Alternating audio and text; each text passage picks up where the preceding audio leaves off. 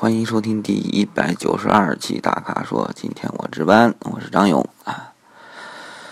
哎呀，废话不说，我们来回答问题，探讨探讨啊。第一位朋友叫守望蓝天，他问威朗和思域怎么选啊？有很多要求，都说了。嗯，要我说啊，这个问题很简单，你就买思域吧，不用考虑啊。需要理由吗？需要吗？如果你真的需要的话，我这边说个理由，这个理由就是来不及解释了，赶紧上车吧，你就选思域，啊，没有任何问题，好吧？然后，嗯，第二个问题，朋友崔宇坤在说这个锐腾 RX 五呃途观怎么选？呃，肯定就是要四驱的 SUV，毛病少一点儿，然后路感好，二十万以内 SUV，嗯。其实锐腾跟 RX 五呢，二者是一款车，同一个平台的，动力系统基本上不一样。啊，区如果说有区别呢，不只是说一个荣威跟那个 MG 啊，呃，一个更新一点啊，一个出现的比较早啊，呃，最大的区别其实就是所谓的互联网加概念的区别。你看 RX 五。可以看出来了，跟阿里巴巴那边合作啊，做了很多关于互联方面的一些呃功能吧，多了一些这些功能啊。但是基本上这两个车可以说是三者三选一呢，也可以说是二选一。如果说呃你你要考虑前两者的话，其实前面说了就是区别就是在在互联网上了啊。嗯，你要说两个考虑的话，途观一点八四驱，我觉得这相比来说价格应该是有差距的，而且途观马上要出新的了，加长的啊，新的平台更大，呃，当然这个新车出来之后换代嘛，然后它那个新的技术，新的那个。啊，人机工程学啊，这些方面都有很大的一些提升，这是肯定的。他说：“现在你要选的话，我觉得可能有点亏啊，可能有点亏。然后你要说真说现在就要买，在这三者里面选，我是真不知道。其实我哪个都不想要，就看您的需求了。就是您是一个人开还是对于家庭考虑啊？如果是一个人，我。”我可能更想要马自达一些，啊，如果说也需要一些路感好一点，驾驶感受好一点，其实我就这么一说，您这样一听，我觉得翼虎不错，啊，从开的感觉来说，福特翼虎真是做的是让我比较满意的啊，嗯，还有一个选择就是，听说 Q 三降价降的挺厉害的。你要说二十万之内，Q 三在某些区域可能拿得到。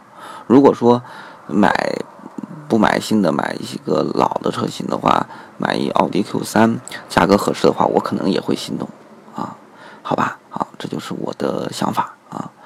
然后下一个问题是叫 Name 的朋友，他说雅阁混动最低配和迈腾啊一点八，这个纠结。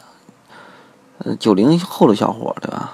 所以说，在希望希望解答一下，九零后啊，嗯，二者我选迈腾吧。怎么说呢？就是，呃，迈腾驾驶的运动感更好啊。雅阁呢比较偏中年人，呃，混动这一块儿也可能会让它更全面一些啊。但是迈腾、大众这个在操控。方面还是一枝独秀的，再者说，咱们再者说说一点，后面作为一个九零后小伙啊，后面你啊有的是机会开混动、开电动，有的是机会，因为排放越来越严格了，内燃机存在的机会也也会减少。讲到最后，后面的话，开这种运动的内燃机，我觉得这个需要。的条件比现在要高很多，所以说作为一个九零后，嗯，赶紧享受这种快乐吧。以后混动有的是机会体验啊，嗯，但是从另外一方来一方面来说，您这边说自己呃自己用，自己用的话，说实话，我作为一个年轻人，我我我只是买辆车自己用，我可能不太会考虑中级车，我会考虑价格高一点的紧凑级，这可能是我的目标。要玩就肆意一点啊。好，嗯，接着这位 Janky。先给朋友的问，呃，重型 SUV 驾驶方式求救。这个重型 SUV 呢是广汽传祺 GS 五 1.8T 四驱啊。说，呃，经常嗯发动机动力迟滞啊，操控不顺心的情况怎么办？得心应手。嗯，动力迟滞呢，这个涡轮增压发动机调教不太好的情况下，其实也不是说调教不太好，天然属性在这放着呢。啊它或多或少都有一些迟滞，只不过，嗯，一是看它在这块调教，另外一个就是跟变速箱匹配了。这事儿吧，其实不止说传奇啊，我我我我，我也不是针对传奇啊，就是我觉得老司机也不是万能的，有些情况不可以避免啊，因为有些问题，嗯，怎么说呢？不太恰当的说，就是这这东西就是娘胎里带出来天生的啊。呃，再举个例子，咱咱再举 再离谱一点例子吧，就是就是现在国足找了里皮，对吧？你觉得会怎么样呢？啊，就类似于这种，所以说也不要太为难自己。唯一能做的就是，我觉得这时候能做的就是你在变在在在档位的选择上，啊，感受更多一点儿。这个油门控制上更精精细一点但是我觉得，假如呃本身就具有很天然难以克服的情况，那再老的司机也做不到啊。嗯，如果说这个你解开这个传奇 GS 五，你好好琢磨，努力努努力去去克服啊，将来再买个稍微底子好点的，我就。我就觉得你会发现自己不知不觉已经进步了，啊，不要太为难自己，好吧，啊，然后 接下来是安酷，十到十五万买 SUV 啊，一开始热衷博越，时间久了就淡了，然后说买车三个月要等三个月，就不惯他毛病，然后又热衷 RX 五，就是干式双离合不想要，又看了 S 三三零，各方面都合适，品牌不行。然后又了解一下启启程 T 九零，说年底要换六 AT 了，什么 GS 四啊，觉得怎么样？我看我看您这么一说啊，就是嗯，懂得也挺多，这这些车的各种优点缺点，估计呃自己心里也有数。嗯，但是我我我怎么想的呢？我觉得，如果说按照您这种这样子，就是看待每个车，然后。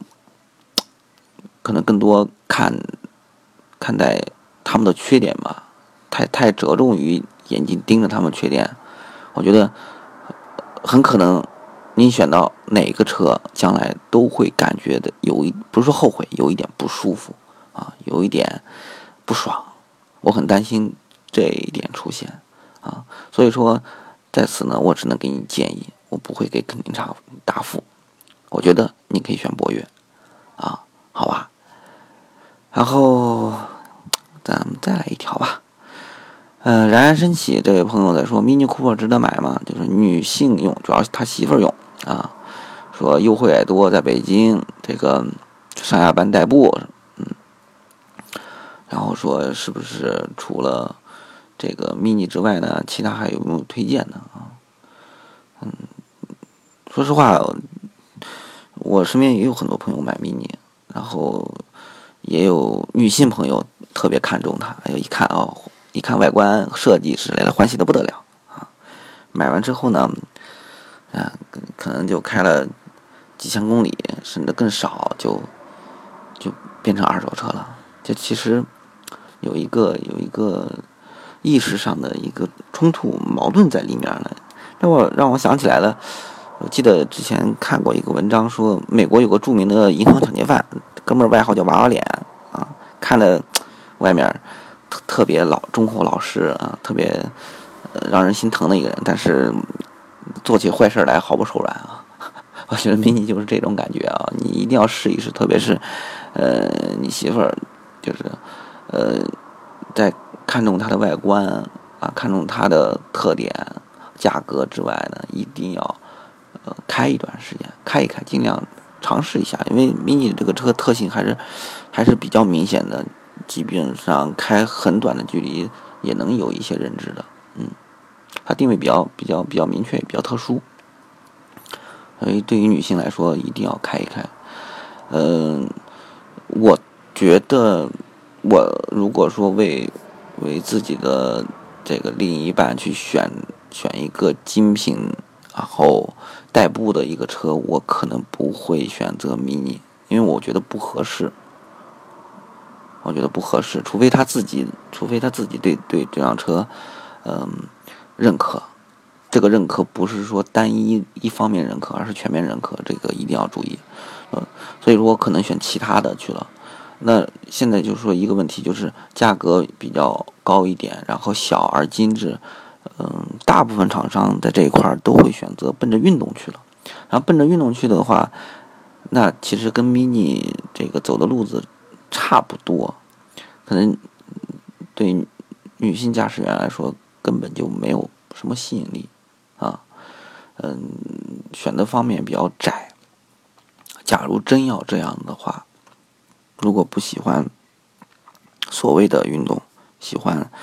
更喜欢在精致和舒适之间去去选择的话，那我觉得我可能会看一看奔驰 A，啊，这个车从外观、从驾驶、从嗯材质各个方面吧，我觉得比 Mini 要要更好一点，至少我是这么认为的啊。而且如果不着急，可以等一等，因为快这个车快改改款了，那时候可能。会更更加现代，更加 modern 一点，好吧？好，以上就是本期大咖的全部问题，希望大家在微社区中继续提问吧。嗯，继续关注 AMS 的微信公众号车评网，我们下期节目再见。好，谢谢大家，再见。